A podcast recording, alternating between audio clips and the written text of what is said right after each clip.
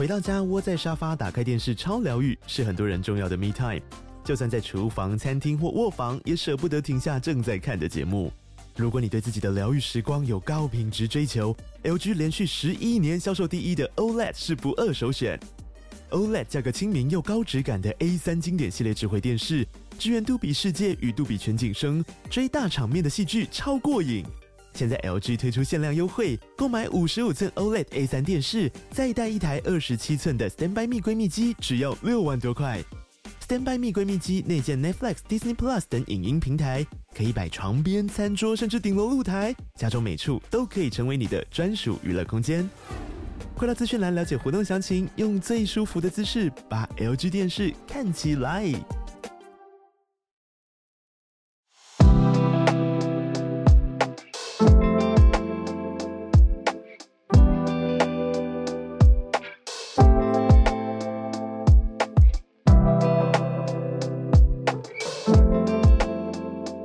早安，大家早安。各位早安，大家早安，欢迎大家加入今天十二月十三号星期三的全球串联早安新闻。大家早。早安，听说你昨天遇到了一个吸血鬼老师。嗯，我真的是遇到了一个吸血鬼本人。嗯，因为什么原因？我这边先卖个关子。但是呢，我昨天就是看到 Amazing Talker 的 Echo，是他们做的惊奇玩起来的其中一位主持人，这样子，他让我想到我大学。很多很多有趣的事情，先讲一下 Echo 老师好了，因为他嗯、呃，算是在视觉上面非常的显眼嘛，因为他视觉系男子，完全的一头的中长金发，然后嗯、呃，眼线非常的深。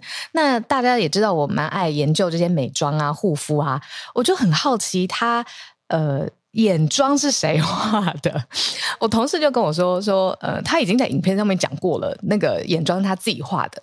我又不相信哦，哦我就去问他说：“请问一下你的眼线？” 我就根本不认识两个人，然后我就说：“哎，是是你自己画的吗？”然后你知道，他就他就他他超亲和的，他就跟我说：“对啊，他自己画的。”然后跟我分享他买的牌子是什么，因为他老婆用这个牌子，他自己去试也觉得很好用，这样。然后我我我就然后呢，我我就跟他聊起来了。然后后面当然就是有很多我在观察这个人，然后在观察他的思考。然后有的时候语出惊人，有的时候也很温暖。这样，我就我就想到，我觉得人的变化真的是很大很大的。我我我可以跟你分享。就是有有点小小碎，但是我就是觉得，我想到我大学的时候，我因为以前呃小时候整个长大的过程，我都是那种很无聊的乖学生，就是我不敢做老师说不能做的事情，或者是感觉有一点点就是会让家长或者老师不开心的事，我都不会做。最坏的就是改裤子，最坏了改短，已经已经最坏胆就是胆战心惊这样子。然后，所以我超印象深刻。我大学的时候啊，我就是一个头上会有粉红色蝴蝶结，然后连我的 那个拖鞋都是粉红色，就是很乖的一个女生，乖到不行。我旁边刚好就坐了一个，就是她当时也是视觉系女团的。keyboard 手，他全呃手指十根手指头都是黑色指甲油，然后眼妆超重，然后我就我就觉得嗯，不行不行，这是个坏学生，不可以靠近，不可以靠近。我心里的 OS 就是这个样子。然后你知道事物辗转迁移，他现在变成了我最好的朋友。我就知道剧情一定这样走，一定是这样。而且我跟你说，我大学第一次画眼妆是他帮我涂的，就是这一位十只手指头都是黑色指甲油的。他跟我说，就是这个眼球这个部分要往上晕开一些，然后他那个时候就要用比较重的颜色，我就说不行不行，你的深咖啡色太重了，给我淡的淡的。这样他就说那粉红色好吗？然后就点头这样。就我没有粉红色眼影。那那到现在应该不是视觉系吧？这个到现在我觉得我们时间的变化，造型也会有偏好的不同。有有有十几年了，然后他就是我们现在有一点综合，因为我有我就觉得我小时候都没有叛逆过，所以我长大也会想要去试这个试那个，反正也没有人 不能说没有人，就是我不不需要那么乖了，我认清楚，就是说我有自由可以去尝试我探索我想要完成的事情，所以我们都开玩笑说我们两个现在综合在一起。哦，嗯嗯嗯，就见。带出了一个暖心的故事。嗯，我觉得人生真的是很奇妙。像我昨天在看 Echo 老师的时候，我也再也不是用那种以前在心里想闷闷说不行不行，他是坏学生，我不要靠近，我不要靠近。我一直觉得他很酷，因为他是文学博士，嗯、他在英国念 Shakespeare，嗯，就是念也不只是莎士比亚啦。我知道他是研究英国文学的，文学的。嗯、那他的造型真的是会让大家第一眼想说，嗯，这个人是谁？是日本来的视觉系主唱吗？的视觉系乐或乐团的人？结果是英文老师，对，是英文老师。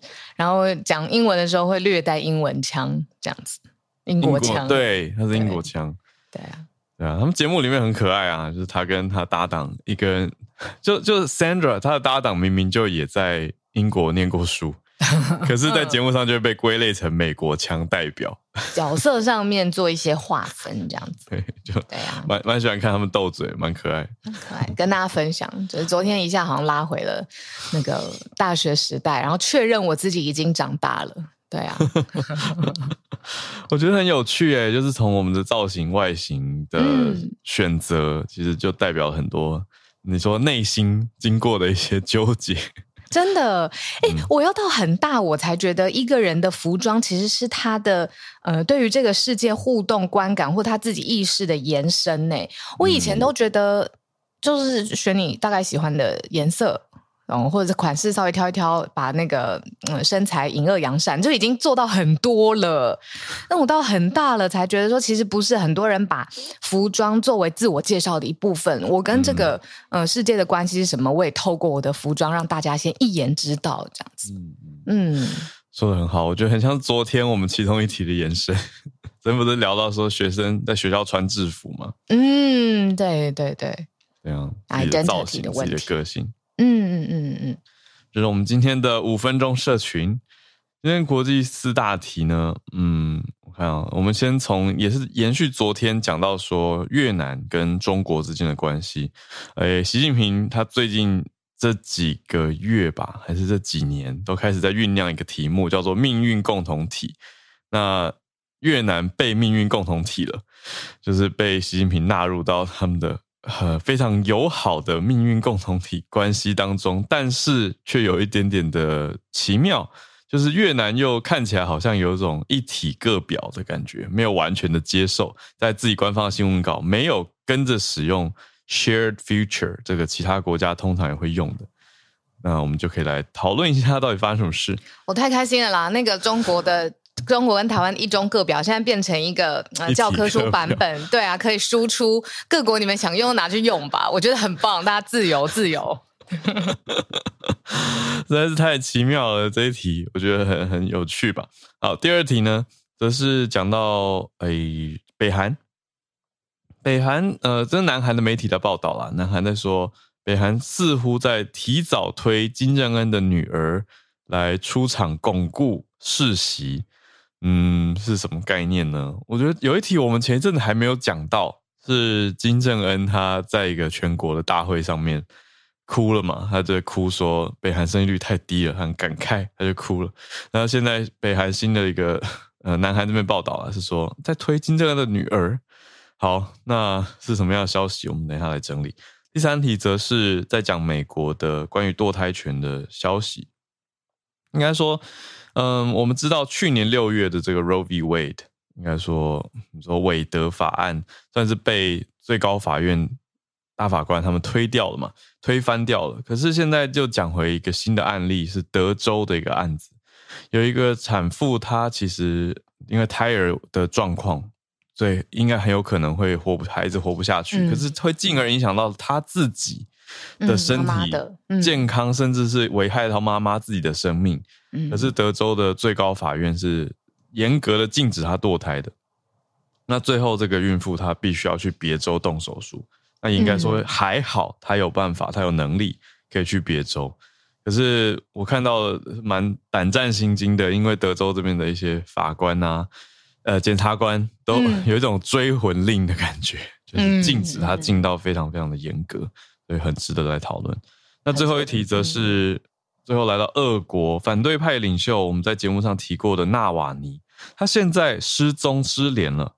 美国非常的担忧、担切、呃关切，这位被放到所谓流放地的纳瓦尼，他到底去了哪里呢？他是对抗普丁，可以说是头号敌人嘛，被人家说是普丁的最大对手和敌人。那、嗯、他现在不见了。好，我们就先回到刚刚说这个命运共同体吧。嗯，我觉得这一题哦，待会有很多翻译里面的小玄机跟巧思，真的要靠专业的浩尔来跟大家讲说，哎，其实中国做的一方面的决定，呵 呵一方面的决定，嗯、我已经讲了，有没有？对啊，越南用一种什么化骨绵掌的方式。嗯，好，但是待会我们来细细聊。那昨天我们既然讲了中越之间的关系，今天又是呃更新的 update，我就去看了一下中越到底在过去他们的关系是怎么样的，为什么一路走到了今天？那其实中国跟越南之间，呃，算是很复杂多层次，有一些纠缠，可以这么说。毕竟在历史上面。两国本来就是有很密切的文化的交流，然后但是呢，也有中越战争的军事上面的冲突。但是呢，到了现代之后，两个国家哦都是 ASEAN，就是东南亚呃国家联盟哦东协的成员，嗯，成员国这样子。那最多的就是我们知道，就是他们在经济上面要在东协里面做合作，但是他们又有很多领土的争端，例如说他们宣称南海的岛呃南海的岛屿有一些中国说是他自己的，越南呢就跳出来说怎么会是中国的，是越南自己的，在南海的主权争议上面其实非常多的矛盾与冲突。那这样子的状况呢，习近平他自己本人到了，习近平本人到了越南去做。嗯呃，这种嗯密切的面对面的直接的沟通结束之后呢，习近平他就说了，在双方的共同努力之下呢，接下来的中越关系会不一样了，会进入一个什么时代呢？是一个政治互信会更高，安全合作会更多。互利合作会更深，巴拉巴拉，反正就是这种排比的句，大家知道了。就是呢，接下来中越的关系会更加的紧密，从政治、安全、经济多边协调。这个是在会面之后，习近平他自己的发言。诶，可是微妙的事情来了，越南怎么想的？越南，嗯，对啊，我们这样看到中共跟越共这样子的交流合作，本来觉得，呃诶，越南是不是也会同等热情的回应？我想到一个词，我们等下再聊好，岔题差太远。好，我们先先回来，以为越南会同等热情，结果越南却用了一个，嗯，在自己的官方新闻稿上面用了别的词，嗯，就中国名是讲命运共同体，可是越南文的翻译比较类似，叫做未来共享共同体，未来。嗯，对，每个人画的重点不一样。画在未来，应该说它还是有有共同体，可是它就不是大部分人用的 shared future 共享未来这样子的概念。嗯，嗯，对，那也不是用嗯用用其他的。你说命运共同体这个词，命运共同体这个词讲一下好了。习近平他这、嗯、这阵子来，就是跟不同的国家结盟的时候，就会提。当关系来到不错的状态的时候，嗯，他就会说我们是命运共同体。好，那现在已经被加入的呢，是有 我刚刚讲到太太单方面了，反正就是有共同呼应的，有辽国、柬埔寨、缅甸跟泰国，都算是加入了命运共同体。等于是一个不有点不成文，没有直接说呃没有没有签约，可是在外交上面提出来，那两边都有一种默契的。一种名称吧，或是一个结盟，嗯嗯，嗯，就像美国会一直讲盟友啊，对，我觉得很像啦。就美国是讲 ally 嘛，然后那中国是走命运共同体，然后去拉拢他的同盟。那可是越南呢？呃，就就在讲说，哎，命运共同体这个词，其实越南的一位学者说，他看到这些国家接受的方式是讲 shared future，嗯，然后不是使用 common destiny。意思是越南的学者也在讲说，不是只有我们翻的跟人家不一样啦，是中国翻的跟大家不一样。可是他应该要追求一样啊，要一样，要跟中国一样，不是跟大家一样。对，对就是他们有时候会用 “common destiny” 这个词，真的就是有类似相同的命运这样的字眼来翻译命运共同体。嗯。可是这个讲起来就微妙了，因为 “common destiny” 在英文我其实觉得怪怪的。比较少看到这样子的字眼啊，shared future 在很多比较自然，嗯、对啊，外交上面的文件，甚至商业上面的文件都会看得到。嗯，对啊，common destiny，嗯，对啊，你看聊天室就有朋友在问说，那命运共同体的英文，浩尔老师就是正常会怎么说呢？直接正常教对啊，教室时间。这这又变另外一个题目，因为怎么讲啊？就是因为这个概念是中国提出来的，那中国官方想要使用 common destiny，、嗯、大家通常就会跟着他走。哦，礼礼仪上面的一种微妙的跟他走。嗯，应该说语言语言是一个代号嘛，也是一个是符码，所以嗯，当两双方都使用同一个符码的时候，这个沟通才有达成。我们知道我们在指涉同一个物件对的意义啊。那如果你叫他 common destiny，别人叫他 share future，那别人就会有有解读空间，就会说哦，这是两个不同的词诶。你故意用了一个词，为什么呢？就像我们现在在解读一样，媒体在解读。那如果各国也都跟着用 common destiny，就没有问题了。嗯，那就像美国用 ally，它是一个比较一般中性的词汇。那很多国家像台湾也跟着用 ally，就大家都是盟友嘛，所以就没有什么争议啊。嗯，你这样解释我有懂了。那我可以替越南找一个台阶下呀。他其实也就在找台阶下，就是这位越南学者，他就说，其实，在之前越南还有甚至是东亚其他国家。在讲未来命运一起的时候，都是用 share future，这已经是国际上面约定俗成的字了。那他只是按照这个方式去做，他只是没有特别符合中国的用字，那不代表其他的意思。这搞不好这是给越南自己的还价，但越南他自己有没有什么其他的意思，我们就不知道了。就是我们现在在放大解读的地方。现在就真的像一体各表的意思。嗯，就是你说学者这个说法是否有他的道理在？哦，有啊，我觉得还算是成立跟说得通，因为它援引的是其他国家已经使用的英文版翻译，叫 shared future 嘛，嗯、意思是说 we're not the only one，不是只有我们叛逆，别人也都 这样子讲。对，但是你你这样不就是跟一中课表的意思是一样的啊？对啊，嗯嗯，就是开始出现不同的解读了啦。那这个就是有有意思的地方，因为以外交上来说，绝对是有意思。因为如果要跟着走的话，我、嗯、不用那么复杂，就是中国新闻稿怎么发，越南就怎么跟就过了。嗯，那那就是叫做跟着一起走。可是现在看起来就被解读成有玄机，而且不止一家媒体，包括美国的媒体啊，台湾这边的媒体在观察都这样子看哦。对，可是我觉得小可其实是我不懂越南文，所以如果有更了解的。听友，欢迎告诉我们，有看一看这个所谓未来共享共同体跟命运共同体在翻译的时候的玄机。我觉得我这边可以稍微补充的是说，它并不是单次性的。换句话说，嗯，因为偶尔我们会觉得同一个词不断重复出现，太高重复度了嘛，嗯，所以会会抽换一下词面。可是官媒，这是乐通社，他们发的时候，每次提到命运共同体，就会。换成未来共享共同体，嗯，是有意识的做这个字词上面的选择，对，它是有保持一贯性的，嗯、所以不是偶偶尔换个词面而已。我觉得浩尔刚才就讲一句非常好，我非常肯定认同，就是在外交上面这是有意思的，嗯嗯，是有意义的啦。他会这样子去换这个词，不是什么刚好巧合，对，不是 不是。然后新闻稿写手顺手一改，不是。嗯嗯嗯。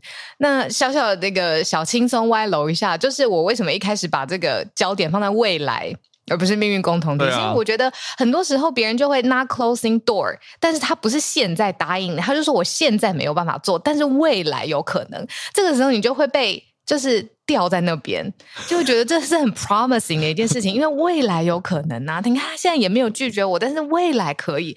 但是实际上面，当你冷静下来，你就知道，成人没有说是就是不是。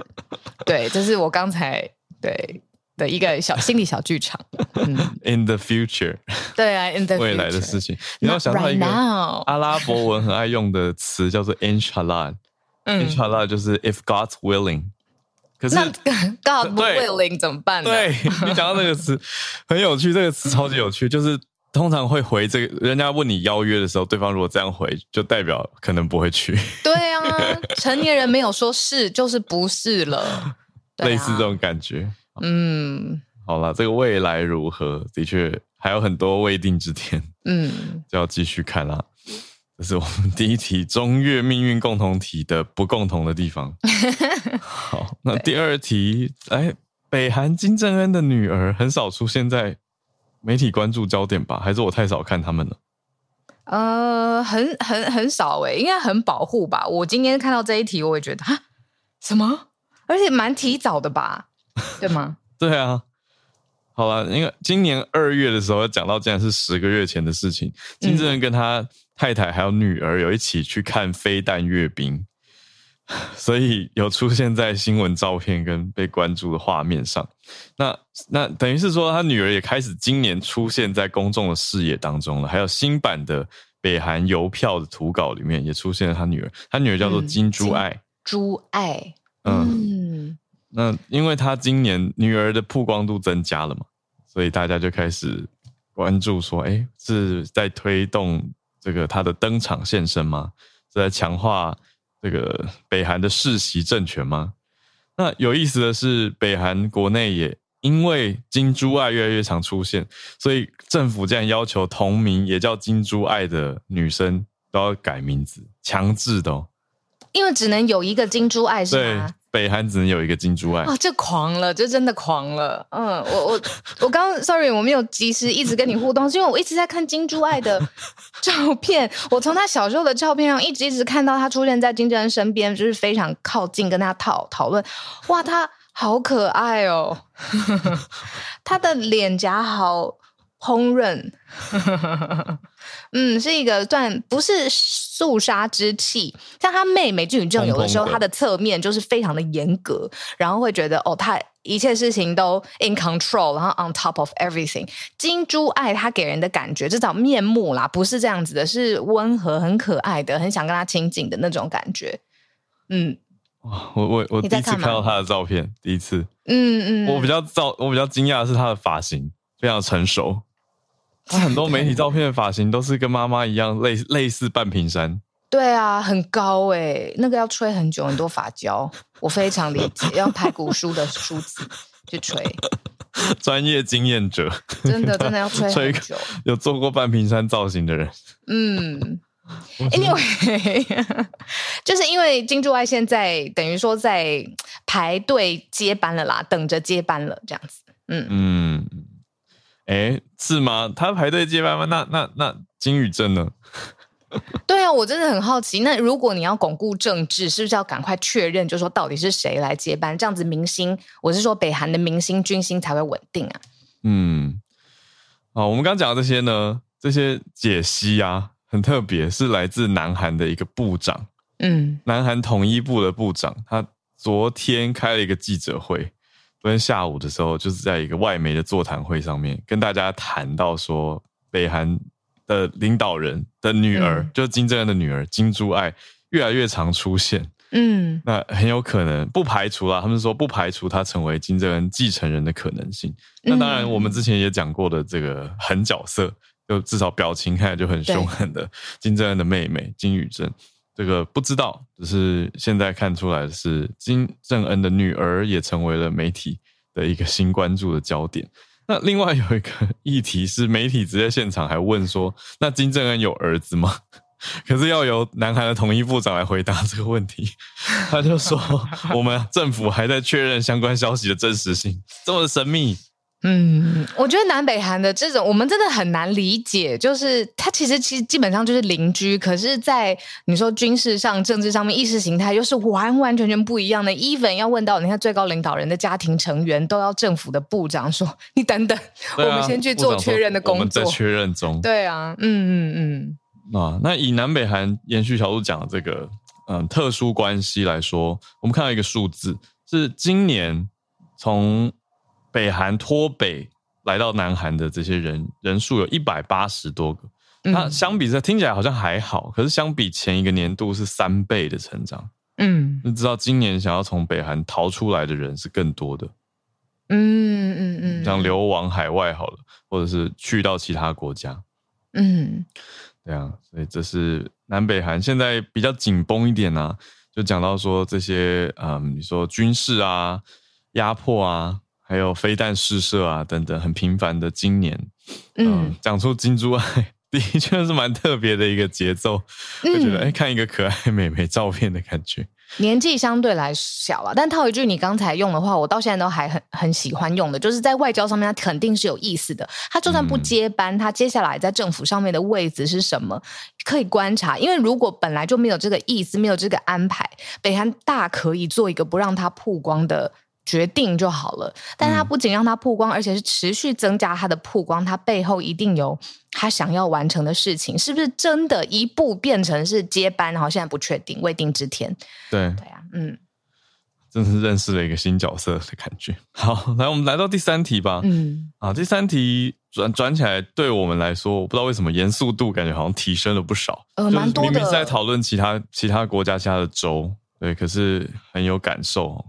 就是在讲德州，嗯，地方法院呢是准许这名妈妈，就这个孕妇，因为健康风险的原因，可以让她堕胎，这是美国德州已经地方法院 OK 的。对，但是没想到这件事情案子应该就后来被上诉了吧？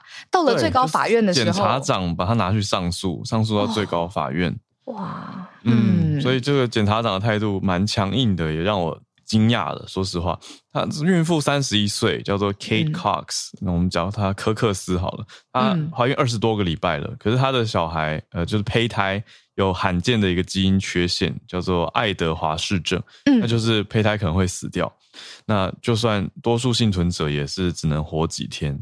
那问题是，这个胚胎如果死掉的话，或者是之后再继续待在她子宫里面，会可能导致她子宫破裂，影响很大。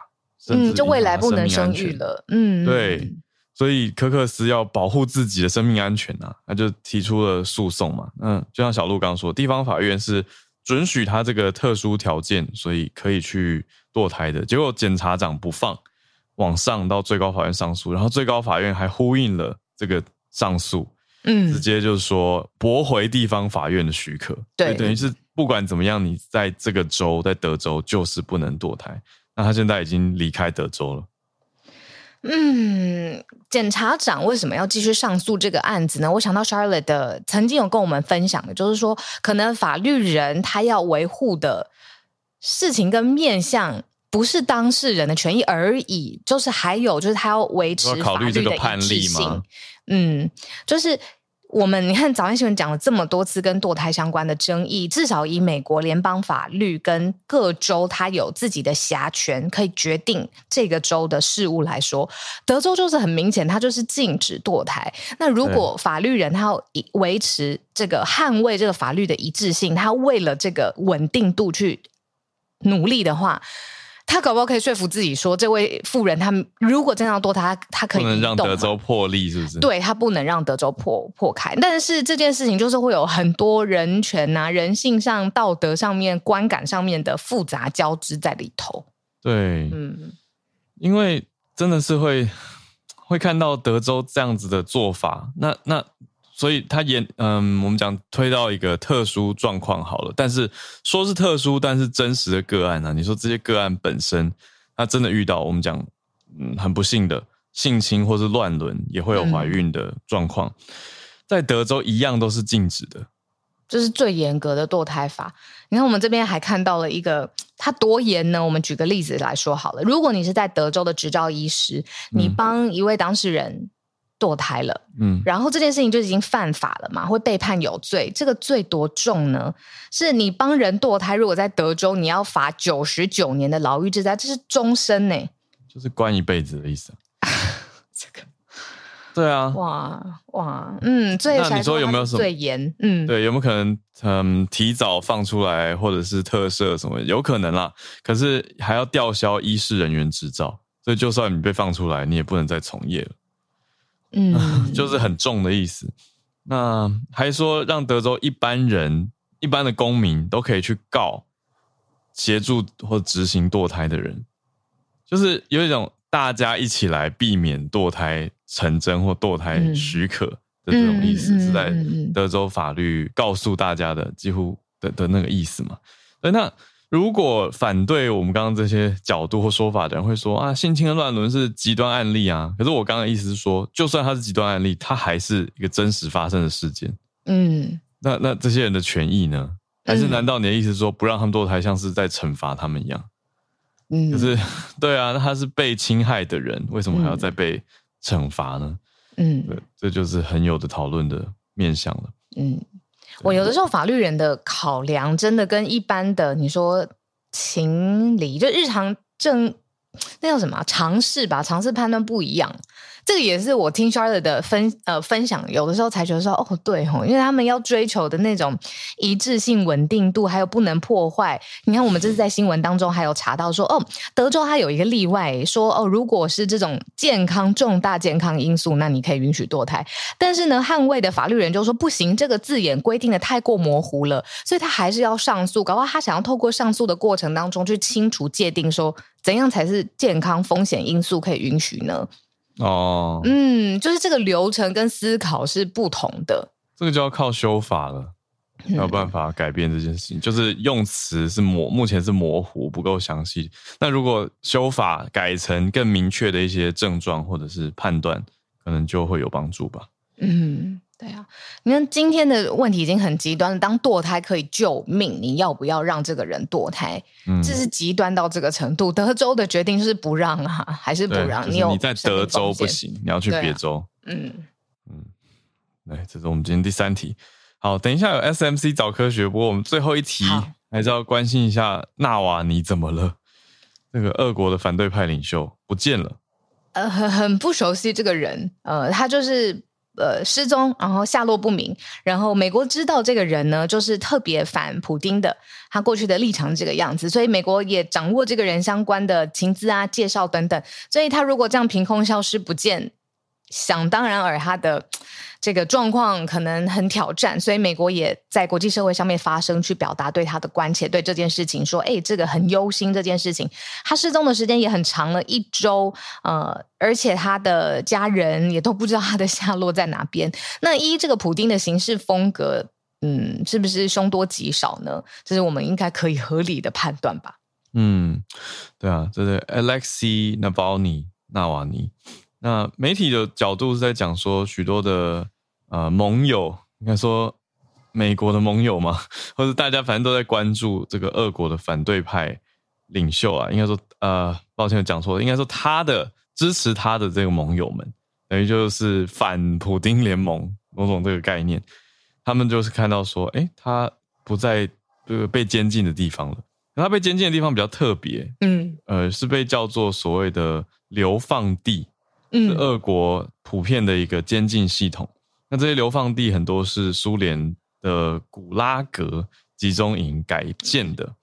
那这些不同层级的流放地有不同程度的监视，还有看他们的劳动啊，跟处罚他们的程度。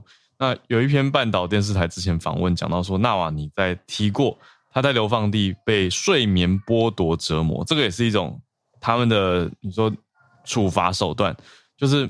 睡晚上每个小时，警卫会故意把你叫醒，嗯，不让你睡，好痛苦哦。对啊，还有、嗯、呃，生病或是需要治疗的时候，不让你接受治疗，也是刻意的一种设定跟折磨，嗯、好痛苦。这是他讲过他被他他遭受到的折磨。那其他人有透露过，或是对外调查有发现过是，从早上六点叫你一直站站站站到晚上，这也是一种处罚。对，可是现在重点是他就不见了，那美国就表达了关切。美国是国安会议哦，国安会这边的发言人科比、嗯、John Kirby，他就说美方表示忧心，因为已经一个多礼拜了。嗯，不管是纳瓦尼他自己也没有现身媒体，他的家人也不知道他的。他搞不好在一个不知名的地方在承受着你刚才讲的这些惩罚，也不知道，因为他是普丁，呃，就是整个俄罗斯现在最。著名、最知名的反对派的领袖了，嗯，对啊，过去也被判刑啊，然后也坐牢过，没错。好的，这是我们今天的四个新闻题目，从中越命运共同体到北韩金正恩女的金珠爱，然后第三题是德州、嗯、对最高法院驳回了地方法院的堕胎许可，那到最后是纳瓦尼的这个消息。好，那我们来到每个礼拜三的 Science Media Center 的时间啊，我们的科技媒体中心。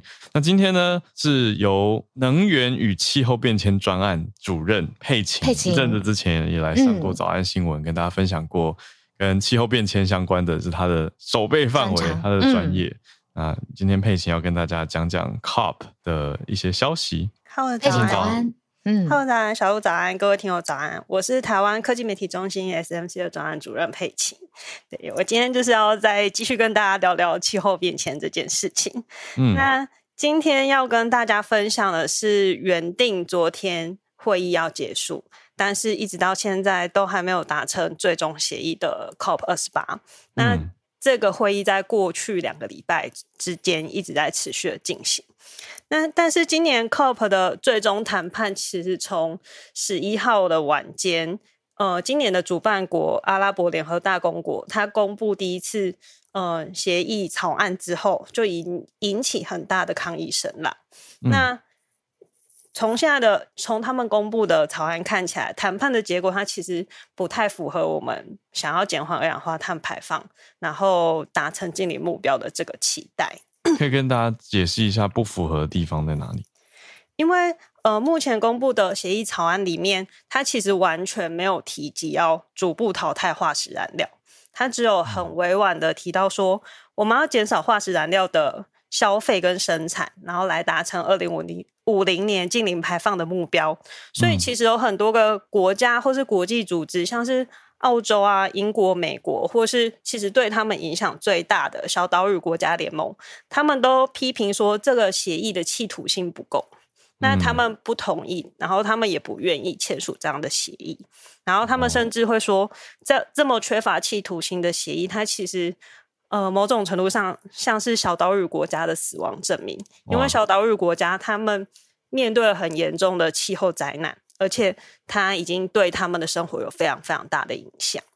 那听起来一个关键争议是在于用词还有态度嘛，就是只说减少化石燃料，没有讲逐步淘汰。那逐步淘汰为什么这么关键？一定要用到淘汰才是符合本来的设定吗？嗯。它它这个用词的争议，嗯，他其实已经至少讨论了两年。嗯，那要不要把逐步淘汰化石燃料这件事情放进来？他从去年 COP 二十七在埃及的时候就已经有在讨论。那这个用词它比较牵涉的是全球到底有多少减少二氧化碳排放的决心。那一方面，其实我们在科学上已经知道说，化石燃料是增加全球二氧化碳排放的主要原因。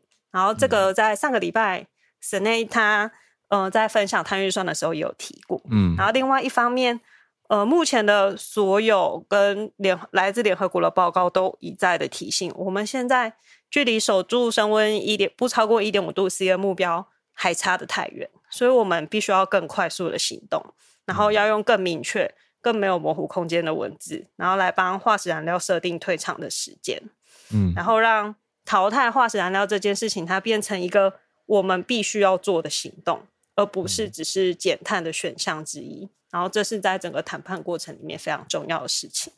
他们用的是 phase out 吗？逐步淘汰是 phase out，哦，就是要阶段性的把它淘汰掉，以后都不要不要用化石燃料。可是，一直没有办法定论。对，就是我们到底要不要放到这么强的字？哦，现在只说减少。对。那这样算下来，我们去年的 COP twenty seven 跟今年 COP twenty eight 不一样哎，有 这个怎么感觉好像去年比较有往前冲，啊、今年是不是不怎么停住了？嗯。嗯呃，今年的 COP 还是有一些一些好的好的面向跟成果。嗯、那像是有一百三十个国家，他们去签署了全球再生能源跟能源效率的承诺，然后同意要在二零三零年的时候，让现在全球再生能源的装置容量增加到三倍，现增加到现在的三倍，嗯，然后效率翻倍，嗯，然后再有一百五十五个国家参与的，嗯、呃，全球甲烷协议的会议里面，嗯、呃，他们也做出二零三零年要减少百分之三十的甲烷排放的承诺，然后今年其实让大家最惊讶的进展，就是在今年会议一开始的时候，他们就募集了大概一百三十亿台币的资金，作为损失与损害排放呃损失与损害基金的来源。嗯、那这个基金其实是去年一个很大的进展，对啊，去年谈出来的。对对对，那今年他们终于有一笔启动资金，可以让这个资金开始运作，这样。等于是说，大家愿意出钱，可是不愿意逐步淘汰化石燃料，现在还在争议卡在这个地方，对吗？是是。嗯比较谈不拢的地方，就是一方面是像刚才谈谈到，就是逐步淘汰化石燃料的部分，嗯、然后因为现在还不知道最终到底有没有谈成。但是大家会对于前景没有那么乐观，因为明年的 COP 的主办国亚塞拜然，它也是一个经济上高度仰赖化石燃料的一个国家。亚塞拜然，对，嗯、所以石油国，对，所以连续三年都在石油国呃举办 COP 的时候，大家对于我们是不是真的能逐步淘汰化石燃料，就有些疑问。这样，嗯嗯嗯嗯。然后另外一方面，其实今年我们一直呃全球一直很想要。达到的一个目标是我们想要谈成全球调试的目标，但是这个谈判进展今年非常的缓慢。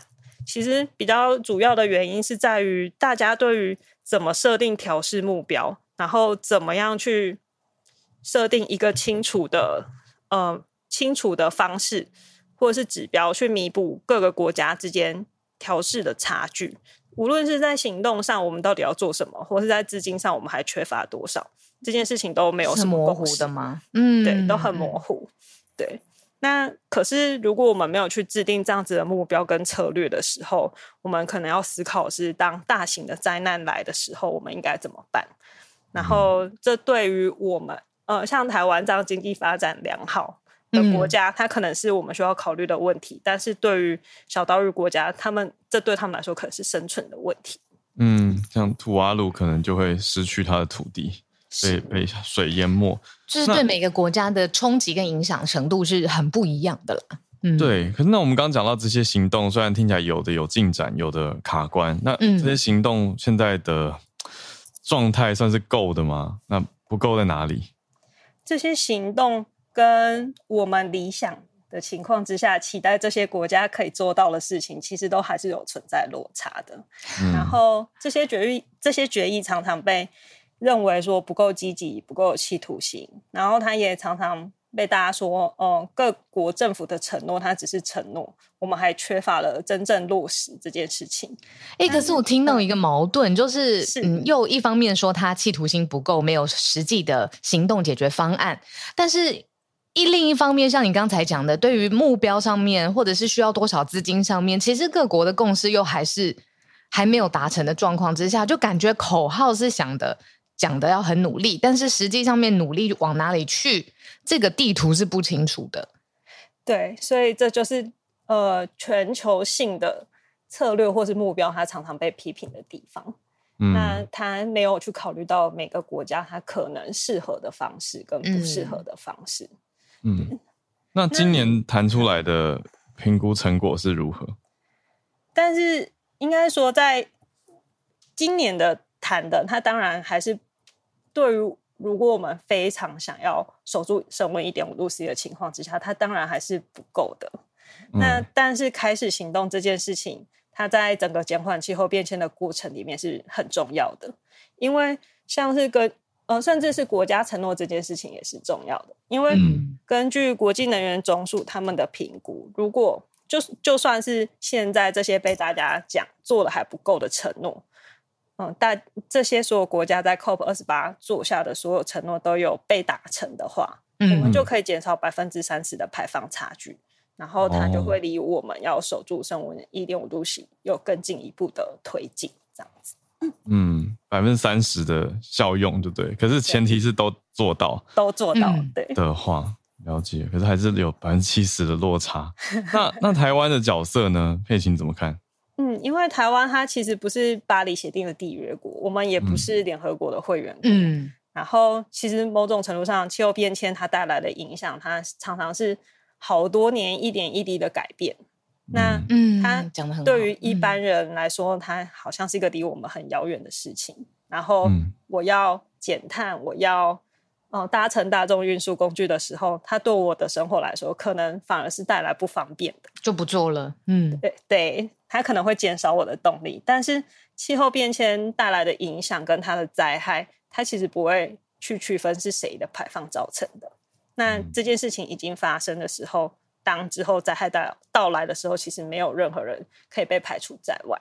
嗯嗯，所以其实我们不只是台湾政府需要去提出气候目标跟政策去接轨国际，然后也更需要所有人。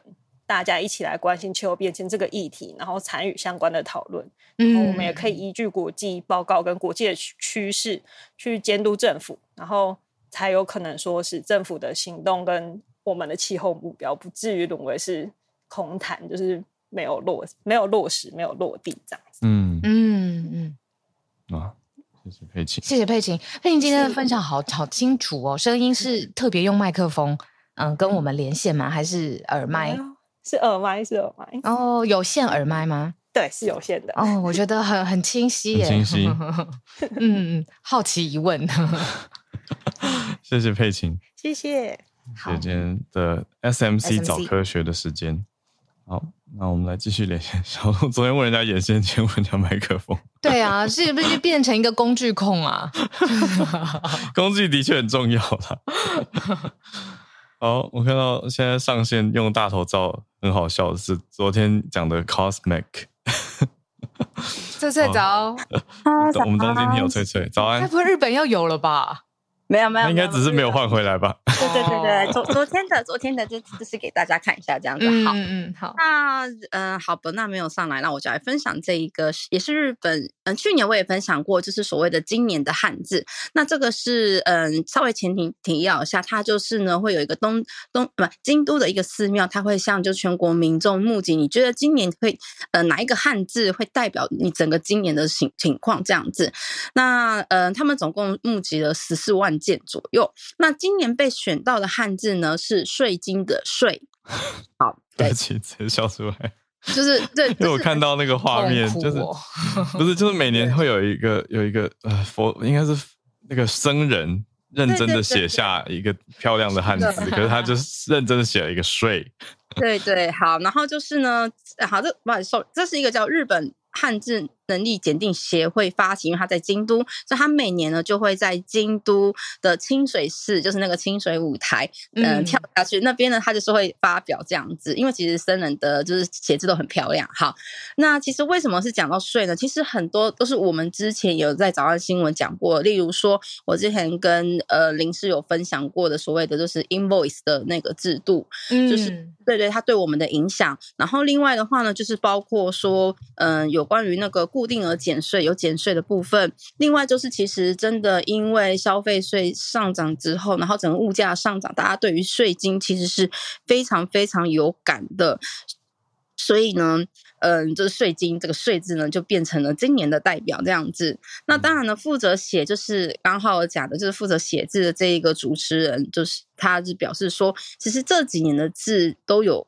让人家有种怎么讲世界不安定的就是倾向，但是他希望他期许明年可以出现和平的和或者和祥的和这个字，哦，很棒啊，嗯，对他的期许啦。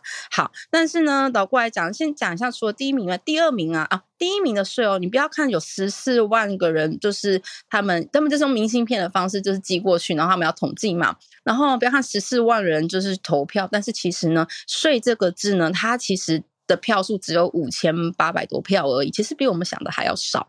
那第二名的话呢，其实也就是很反映时事，就是那个嗯，那什么哎，啊不，那第二名是暑，中暑的暑，就是很热。因为其实今年的夏天非常非常的热，这点在日本非常的有感，所以其实呢，这个字就入选了今年的第二名。但第三名的话，其实跟去年有很关，就是战争的战。嗯，那就是像你知道吗？乌克呃，就是那个乌俄战争也好，或是今年又发生的以巴战争也好，其实这这些事情对于人民来讲，即便是在日本，我们其实也是很深切的感受到的。嗯，那另外其他的字的话呢，比如说今年的话，就是老虎的虎啊，胜利的胜啊，然后球球球队的球，还有翔。飞翔大谷翔平的翔，还有就是因为日本他们的球队，他们在 WBC 的时候，他们叫做那个武士，就是那个他们是写 samurai 一个士侍卫的士这样子。这些字呢，其实都是在嗯今年的，就是今年汉字里面的前二十名，也可以看得出来说，今年的棒棒球真的是非常非常的热，怎么让大家就就感受到。但是其实仔细看啊，今年的汉字里面有大部分的汉字的确都。让人家感感受到疫情开始趋缓，因为你出现一些比较怎么讲正面的字了嘛，不像之前啊战争啊那一些，就是让人家还有有一年是那个疫情那一年的时候是三密，就是那个密室的密，就是因为那个时候比较最低潮的时候，所以其实我看就是今年的汉字，我也觉得就是感觉希望接下来的汉字的怎么讲走向是只会越来越好。像是在二零二一年的时候，其实第一名的汉字是金，因为刚好是奥运的那一年，所以金牌这个字的大家就是非常的有金牌这样子。对，好，嗯，好像还有一点时间，其实我原本还想要再分享一个，OK 吗？就是如果时间没问题的话，小小的可以啊。OK，好，就是其实另外是我本来就很想分享的是，嗯，其实日本的神社呢，在这个时间点一定是大扫除了。大家会想说会不会太早？可是其实神社在过年期间最忙，所以他们都会提早大扫除。那这一个是 NHK 报道的，就是可以上到 NHK 新闻，我真的觉得非常有趣跟可爱，就是。其实，在日本呢，有一个叫做神田明神的神社，它非常非常的大，它就在那个秋叶原的附近。那他们今年的大扫除，其实一般我们知道神社大扫除，感觉是要很仔细，然后大家就要很小心的大扫除嘛。那他们今年第一次导入了一个可爱的小帮手，就是扫地机器人。然后我就看到新闻上面啊。就是，而且他们那些扫地机器人上面会贴的一个神社的标志，他们导入了食材。对，我太有感觉了。好，请说这。食材很大，食材就是很可爱。然后我看到那个动画的时候，就是非常非常的可爱。就是简单来讲，就是呢，其实我为什么要介绍神田明神他们导入，是因为其实神田明神就像我刚刚讲，这个神社的附近就是秋叶原。嗯那当然说到秋叶原，我们会想到就是所谓的御宅族的圣地以外，它其实同时也是一个电器的，就是非常以贩售电器非常有名的地区嘛。所以其实这是还有 IT 产业，所以这是附近的一个就是公司就捐赠的。那所以他们就把这个这十台就是扫地机器人一起加入了大扫除的行列。那嗯，神田明神是一个非常有趣的神社，因为它其实就是我讲秋叶原还有神田这一带哦，神田是一个地名。嗯、那对，他在这一带，除了 IT 以外，他其实因为他奉祀的这一个神明是惠比寿，那惠比寿本身呢，就是一个跟你缘分结缘呐、啊，或者是说跟你的生意兴隆有关的神明，所以每年过年的就是呃，我们日本过年就是一般讲的新历西历的，就是一月一号嘛，一月一号大概到七号之间，其实大家都会去过年的第一次参拜。可是神田明神非常有趣，他们去那边参拜的啊，都会看到一群穿黑色，嗯、整个黑麻麻的，就是上班族们都喜欢去神田明神祈求。就是第一年的参呃第一第嗯今年第一次的参拜都会去那个神田明城，是因为他们希望就是神明可以保佑他们接下来就是一年工作都顺顺利利。所以其实很多日本的大公司也是会选择到神田明神参拜，但不只是这样，就像我刚刚讲的。其实，因为神田明神附近就是秋叶原，所以它也是御宅族的圣地。那是喜爱动漫的人都很喜欢的地方，是因为它也是很多漫画或是动画里面曾经出现过的地点。所以其实很多人会去朝圣。以外，他们最猛的一点就是因为它的附近就是秋叶原，所以他们每一年或是说每一个时期，他们就会跟很多知名的漫画或是动画做，就是出一些周边商品。所以其实，在这一个神社啊，很有趣的都是它，它非常的大，但它旁边会有一个就是小的别馆，然后里面除了，因为其实很多神社都会展，嗯，就是在展示他们的历年的一些文物嘛，因为它已经有一千三百年的历史，所以它其实会定期的，就是做一些就是历年，而且是那种很古老、可能几就是一千年或几百年的文物展示以外，从一个我刚刚讲别馆里面，他们也会跟就是动漫作品合作。展出一些就是动漫作品的东西，比如就是那些动漫的人物啊，他们穿就是，比如说，因为他们是神社，他们就穿那些神官或是巫女的衣服，所以它是一个，就是虽然说神社给人一种就是非常神社传统的印象，但是他们是我觉得是完全打破可能一般人对神社的印象，他们是会跟就是现在的时事或是流行文化做结合的。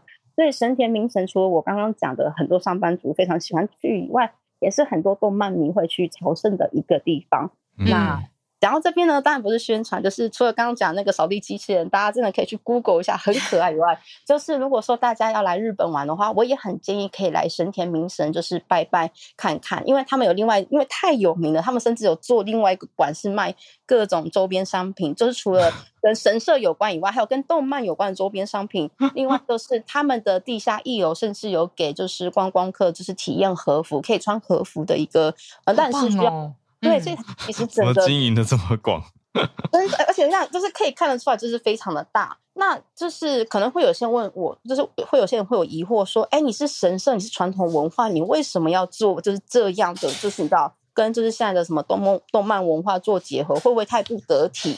可能会有些人会这么讲。可是实际上，像我有朋友是他是神社的住持啊，别的神社，他又说，其实神社为了经营啊，其实做这样的合作，其实有些神社是很乐意的。因为其实说老实话，神社它也是，你可以想象，它也是一个公司，它也需要钱。它除了，当然有些人是靠，有些神社靠捐香油钱，可能就有很大的意义。可是有些神社，他们还是要你知道，要多方经营才能去维持。因为神社的其实建筑都非常的古老，那一些经营啊，包括人事成本，其实是比我们想象的还要大的。所以其实像这样子跟一些文化怎么讲，新新兴文化结合的神社，其实不在少数。好，时间差不多，以上就是我的分享，谢谢。嗯，谢谢翠翠，很喜欢最后这个扫地机器人，刚刚已经看到不行了，好可爱哦。大家可以去搜寻一下。我还看到一个也很酷的，就是神田明神还出了一个像是乖乖功能的东西，叫做 IT 御守，哎，就是专门出给算科技业或者 IT 人员、电子产品，对，就贴在戴在身上或贴在电脑上面。因为真的故障的时候要人命啊，就是会就是一秒就是从天堂掉到地狱的感觉，而且常常有一种不知道为什么坏掉的嗯感觉，就是要靠御守守护了这种事。我们的乖乖，他们的神田御守，这个有兴趣的话，我觉得应该可以。IT 业可以帮朋友拿，或者自己电脑就常坏掉了。我跟你说，我认识 Google 工程师，even 是 Google 的工程师，他们都还是需要这种镇宝之物。对啊，对啊，对啊。这个 IT 情报安全守护，从二零零二年就推出了，所以已经已经卖，已经不能讲卖嘛，对啊，就是已经推出超过十几年的一个算产品吧。太特别了，好，谢谢翠翠 带来的介绍。那今天特别谢谢 SMC 的佩琴，今天上来跟我们分享 COP Twenty Eight。那我们今天节目就到这边告一段落了，因为稍晚我跟浩尔还会再继续碰面，我们要为接下来的专题继续奋斗努力，所以大家也可以继续期待我们每隔周五会推出的专题节目。对，听说今天我们要录的是闲聊的专题，终于要出一集闲聊了。一直敲碗制作人终于受不了了。好，那我们下午见。那大家明天早上八点再继续空中见。大家拜拜。